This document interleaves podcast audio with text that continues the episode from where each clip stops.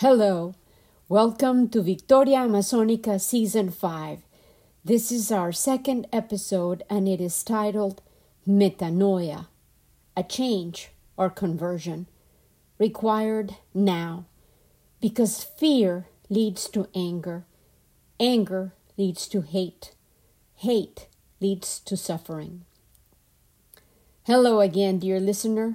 Welcome to Victoria Amazonica. This is our fifth season, and this is our second episode of 2023. I had to take an extra day to process the avalanche of pain and suffering that has deeply affected our hearts this week. However, just as I declared in last week's episode, I stand with my hand held up high in the air. Human hands are masterfully designed works of art. They are seed spreaders, germinators, and tenders. They are scrubbers, stain removers, and tender folders and relaxers of wrinkled human materials. They hold, caress, sustain, and encourage. They slice, dice, julienne, and stir fry, adding love, flavor, and sustenance to the soups of our lives. They cut, arrange, display, artfully decorate, and add color and personality to the spaces that hold our treasures. They quarter, freeze, and plan ahead for next season's scarcity, or they multiply the bounty and share it far and wide. Together, they beg in prayer. They supplicate for protection, for shelter, for respite. They give it all with the certainty and conviction that they possess the magic to multiply blessings, to summon from emptiness abundance, from violence forgiveness and love. Human hands, even when handcuffed, plead, demand, signal, and assert, I know my rights. Let me breathe. Set me free. Imprisoned, they dream of the freedom to choose, to test, to prod, research, and figure out. Bound, they grow wings and fly away on a magical vessel called imagination. Human hands are never empty. They express, they access, reveal, and protest. They know their human passage is temporal, fleeting, and uncertain, yet they persist in creating, executing, releasing their movements, graces, possibilities. Because tomorrow, other human hands, like theirs, will continue the job they left behind unfinished Join my hand, dear human.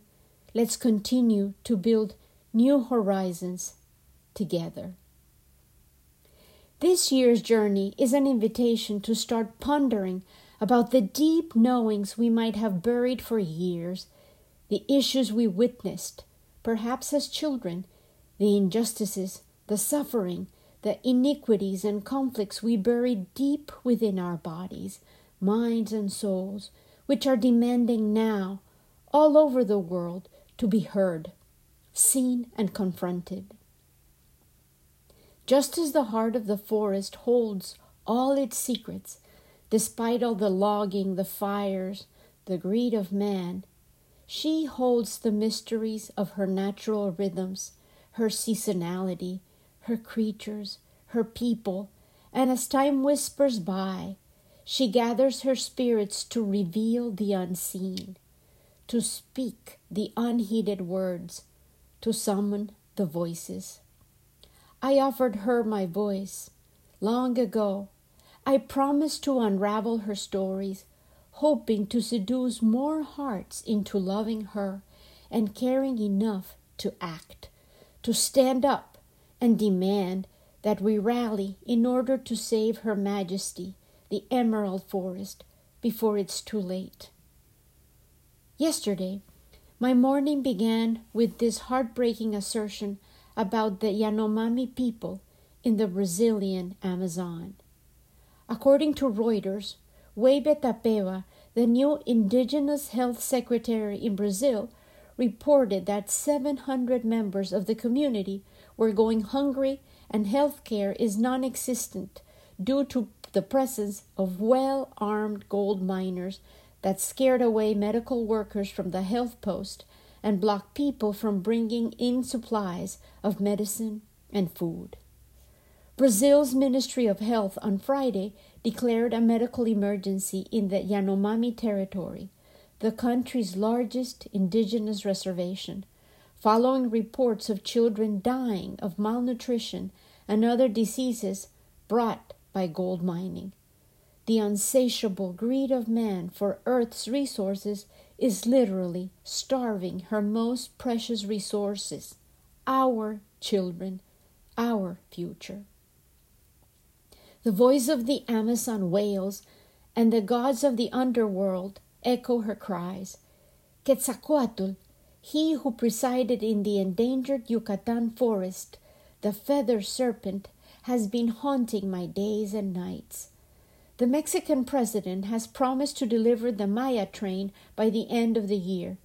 In his haste, he is destroying cenotes, the sacred sinkholes, polluting the rivers and razing through the relics and ruins that he is promising to transform into magnets for tourism, development, and riches.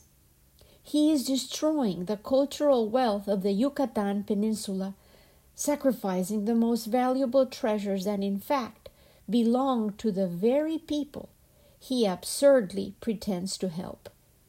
Despite being named in honor of the Maya people who have inhabited the peninsula for more than thousands of years, hurting the cenotes will hurt the indigenous people who still live there. The train route will cut through a town called Vida y Esperanza, which means life, and hope, disrupting the daily routine in the area. The Maya people in that town rely on the water from the cenotes for everyday needs like bathing, the Associated Press reported. The train's construction might also damage pre Hispanic relics. Construction crews working on the project have uncovered various Maya artifacts, like a tomb with ornate offerings and Maya cottages, the Washington Post reported. Archaeologists working on assessments since 2020 have reportedly been given unreasonable deadlines. In one stretch of the train construction, officials from the Tourism Development Agency gave experts less than a month to excavate 37 miles of jungle.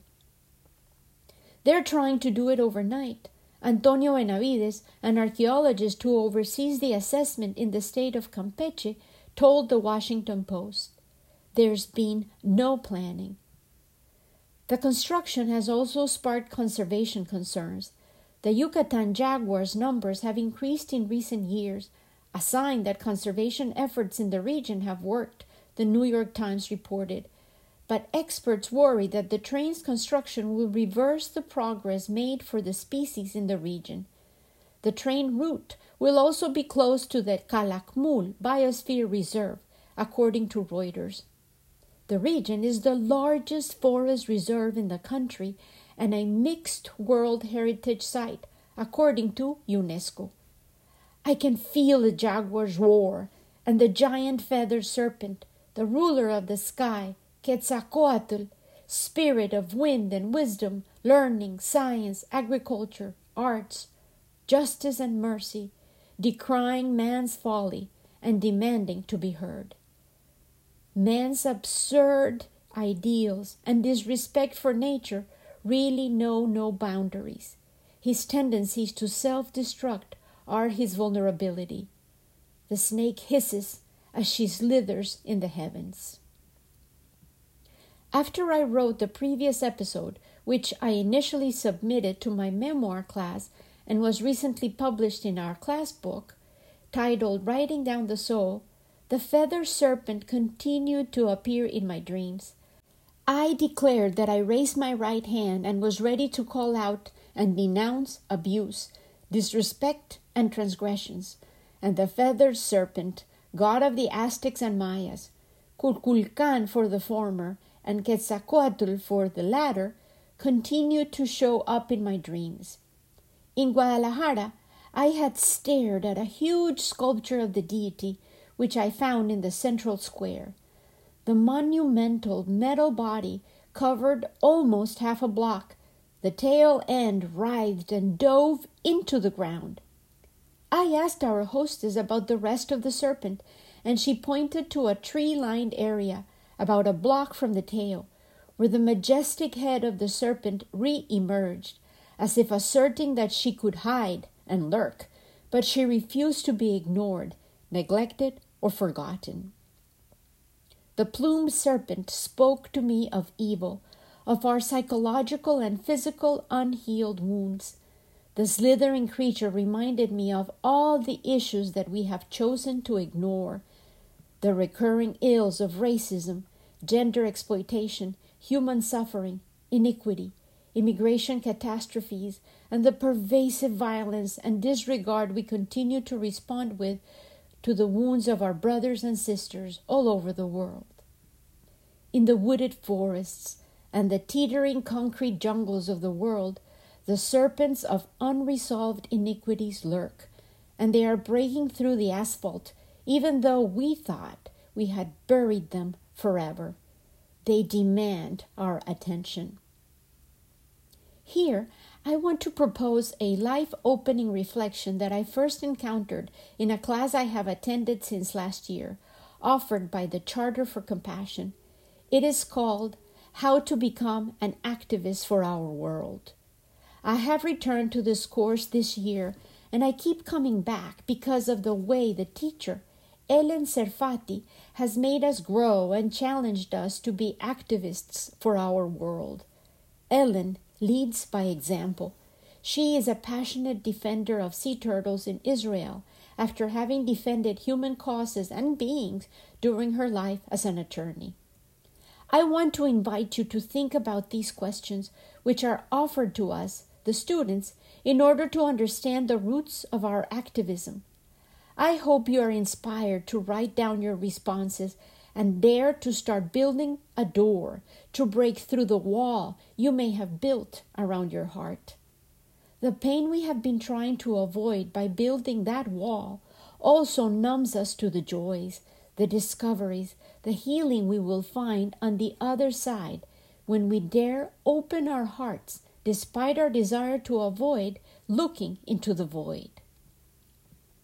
We are instructed to write for no more than three or four minutes to respond to each prompt.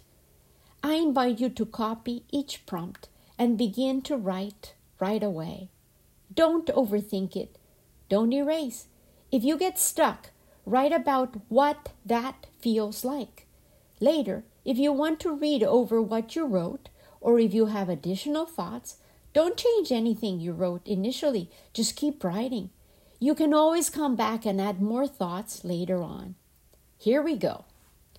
Number one, think about what you were taught as you were growing up about our world, about our earth, about social justice issues. Who were your teachers? What conflicts did you encounter with this way of thinking? Two, how was your identity, your core values, restrained, dampened, promoted, or exalted as you were growing up? Think about any discrimination, prejudice, preconceived notions of gender or race or class that you encountered.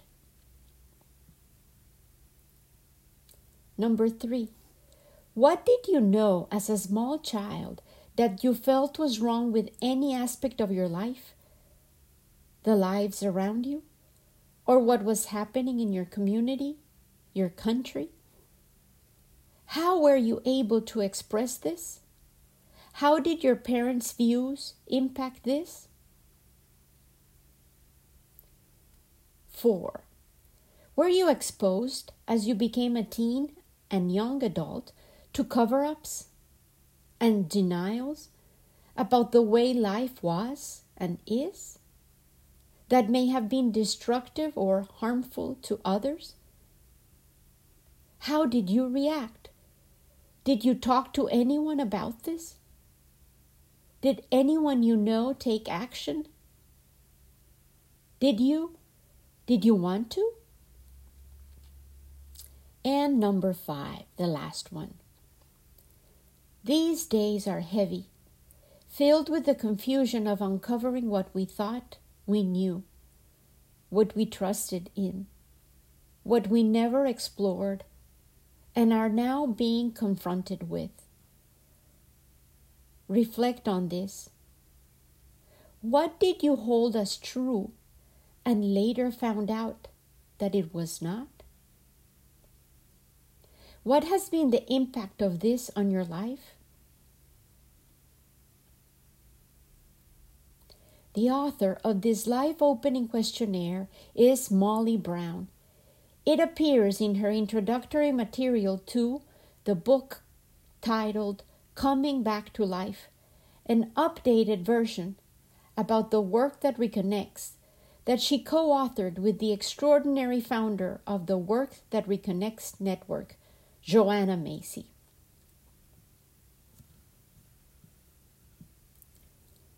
Yesterday, after I had read about the Mayan jungle and the Yanomami in Brazil, I opened my email to find an op ed penned by Audrey Azoulay, the Director General of UNESCO.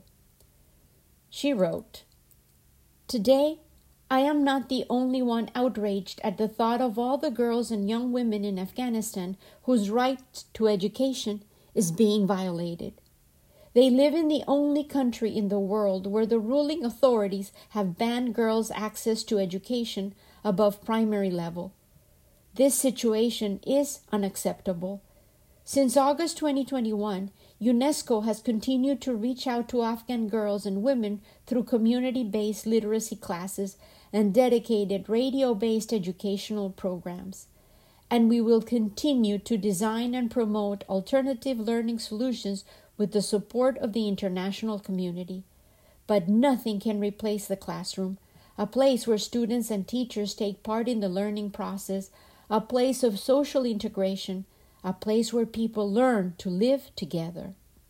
As the world celebrates International Day of Education on January 24th, UNESCO dedicates this day to Afghan girls and women and calls on the international community to make their rights a priority on its agenda. Their access to education must be restored without delay. The war against women must stop. The war against women is self destructive. We are telling women they have no right to make decisions about their bodies, about contraception, they have no right to study, to go to parks, to move freely, to dress as they choose, to speak, to think, to voice. Young girls all over the world are processing these realities, and how else would they react but with fear? They have no access to school. Women cannot go to work. No parks, no walking on the streets unless accompanied by a male guardian. Tomorrow, this could be our daughter's restricted activities agenda, our sisters, our descendants, if we don't wake up and resist. In his latest masterpiece, Awakening the Soul, Michael Meade, the famous mythologist and storyteller extraordinaire, has words to guide us all and lead us out of these confusing crossroads in which we seem to be trapped. On his dedication page, he writes the individual soul is a microcosm. It is a realm in itself. If you dive deep, bravely, you turn it inside out. Like a dirty glove, I thought, and it becomes the soul of the world. In his first chapter, Meade includes words found in a 4,500 year old papyrus roll, the original paper, which sound like a journal entry from a contemporary anguished soul. To whom can I speak these days, when hearts have become rapacious and everyone takes their neighbor's goods? To whom can I speak these days, when brothers turn against brother, when even friends won't offer love? And why speak at all when gentleness has perished and violent men openly slay whomever they will? Why speak when most are intrigued with evil and goodness becomes neglected everywhere? Meade calls the author of these timeless words the world weary man, and I edit it to say it could have been written by a human of any era. The world, indeed, has been coming to an end since its inception, but to each generation the sky seems to be falling in, and it is easy to forget that within each of our souls is a calling, an imperative that transcends the catastrophes and upheaval of our particular period of history or human evolution. The loss of meaning and shared values in any culture causes individuals to suffer greatly, and amidst profound changes and deepening uncertainties, anxiety becomes pervasive, a collective state. Meade offers this deep wisdom no matter the time in history or the place in the world, the greatest cause of despair comes from not knowing who we truly are. Not who others want us to be or expect us to be, but who and what we truly are at the core of our souls. That is truly our core assignment in life to figure out who we are, to individuate. And that is where the questions I started this episode with were trying to lead us to. In the world weary human's writing, the conversation continues and eventually includes his inner self. The papyrus continues with these words To whom could I speak anyway? No one remembers the wisdom of the past. No one now helps those who struggle for good in the world.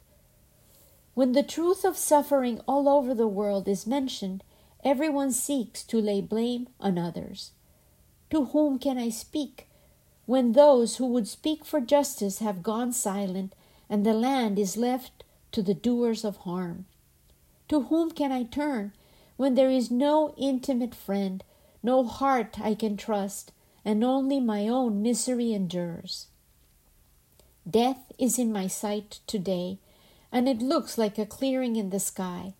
Put down my misery. The poor, distraught author has come to the edge of his despair.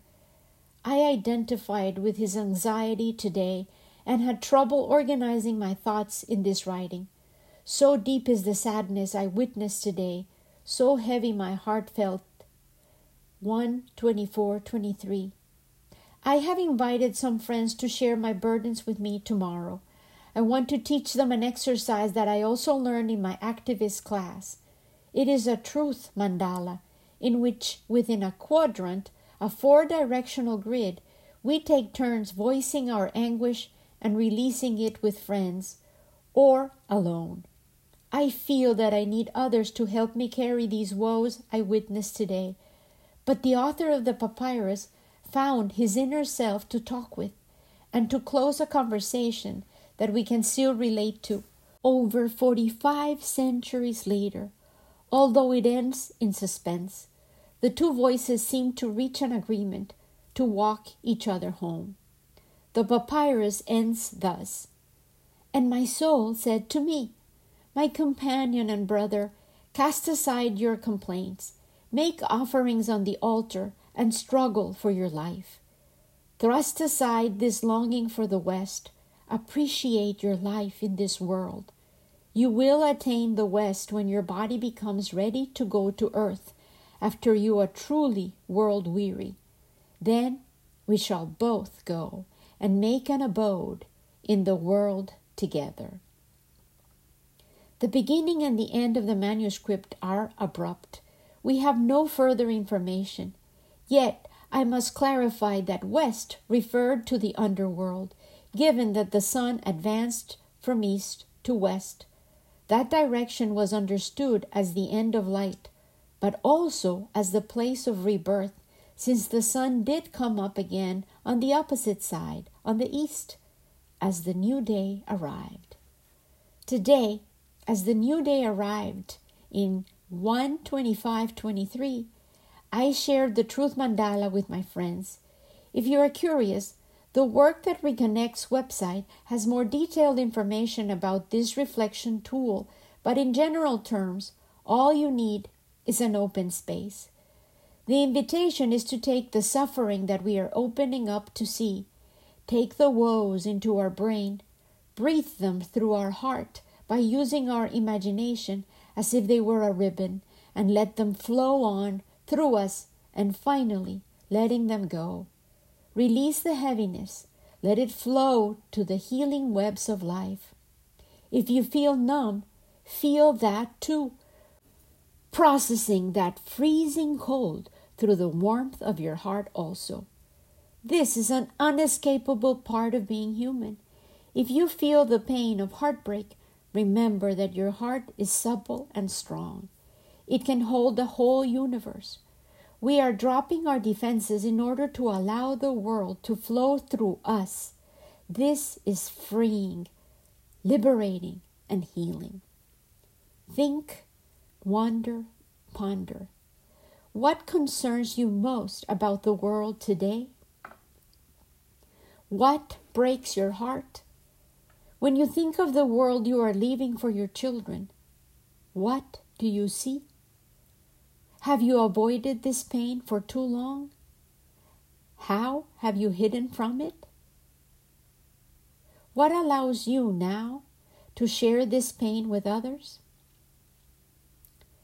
The Truth Mandala emerged in 1990 as a response to the reunification of East and West Germany. People are invited to sit in a circle as close as possible. Determine how long your mandala will last. An hour is ideal. Begin and end the ritual with the dedication to the well being of all beings and the healing of our world. You are creating a container for truth. Trace two imaginary or real lines to create a grid on the ground. In the northwest quadrant, place a stone. In the northeast, place some dead leaves. In the southeast corner, place a stick. In the southwest, place an empty bowl. The stone represents fear. Our hearts become hard and contracted when we are scared. While holding the stone, we can allow our fear to speak. The leaves represent our sorrow. There is great sadness within us for what we see happening in our world. By holding the leaves, we can let the sadness speak. The stick holds anger, our outrage, Anger needs to be spoken for clarity of mind and purpose to emerge. Grasp the stick with both hands. It is not meant to pound or walk around. The empty bowl holds our lack, our deep sense of deprivation and need, the hunger and the thirst for what's missing, our emptiness. Maybe what you need to say does not fit any of these elements. There is a place at the center for you to voice or sing or pray or simply sit. Where is hope, you might wonder? It is the very ground which our mandala sits on. If we didn't have hope, we wouldn't even be here. This space we have created is sacred. Keep your feet out of the center. When you feel ready, one person at a time, randomly and spontaneously, will step in, take an object, and speak. That person can use all of the objects or not. Each participant may come once, or twice, or three times. Encourage short statements. Express powerfully. Everything that happens here stays here. There are no responses at all or conversation. Personal matters or world issues are equally welcome. Feel free to speak in another language. Feel free to speak for another being, but tell the others who is speaking. Refrain from excessive comforting. People can walk away if they need to.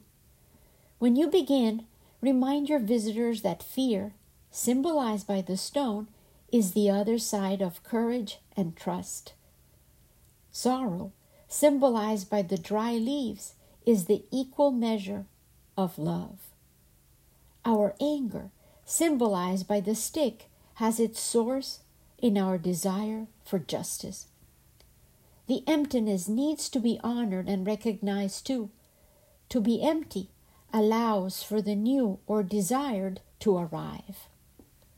Trust that you will know when it is time to close your mandala.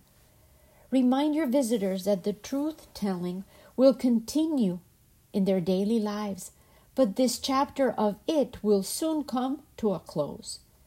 The closing of the mandala is very important honor the truth that has been spoken and the participation of everyone in the circle. Truth is like oxygen, it enlivens us all. Without it, we grow numb and rigid. With it, we experience our own power and authority. Release the power of the objects by summoning the opposite emotion. Let go of fear represented by the rock, and invite courage. Release sorrow, represented by the dry leaves, and summon love. Let go of anger, represented by the stick, and call forth passion for justice. Recognize emptiness held within the empty bowl and invite renewal. Remember to bow to the earth for holding us generously. Return the energy to her, putting your head and hands to floor if you may. Then return the energy to yourself, putting your hands on your heart and bow to others in gratitude for their presence and participation. If you feel inspired to, you can journal or mingle with your friends sharing words and thoughts to close your shared experience. You can create this transformational cathartic experience with as many or as few people as you want, but it is powerful as a collective container for release and a meaningful, transformative, and healing exercise. I leave you today with this thought metanoia, which is a Greek word that means transformation a change from one state to another, whether in conversion or through a life event. By opening daily new doors and windows into our hearts, we can learn more about our true essence, our inner beings, and grow our understanding of who we are, each of us as individuals. I will close as I started, repeating once again Michael Meade's words. The individual soul is a microcosm, it is a realm in itself. If you dive deep, bravely, you turn it inside out, like a dirty glove, my illustration once more, and it becomes the soul of the world. Quetzalcoatl will resurface in later episodes. There is so much wisdom to be found in the words of the indigenous, the Mayas, the Aztecs, the Arhuacos, the Chibchas, the Taironas, the Incas, all the North American tribes, all of whom left us signs and clues and reminders, hoping that some day we would remember that the golden key required to figure out where we are going demands that each one of us decide to act in order to decipher our origins. Where did we come from? Who are we? Who were our ancestors? With love, courage, passion for justice, and willingness to create the emptiness that invites the arrival of the new, always Lena. Thank you.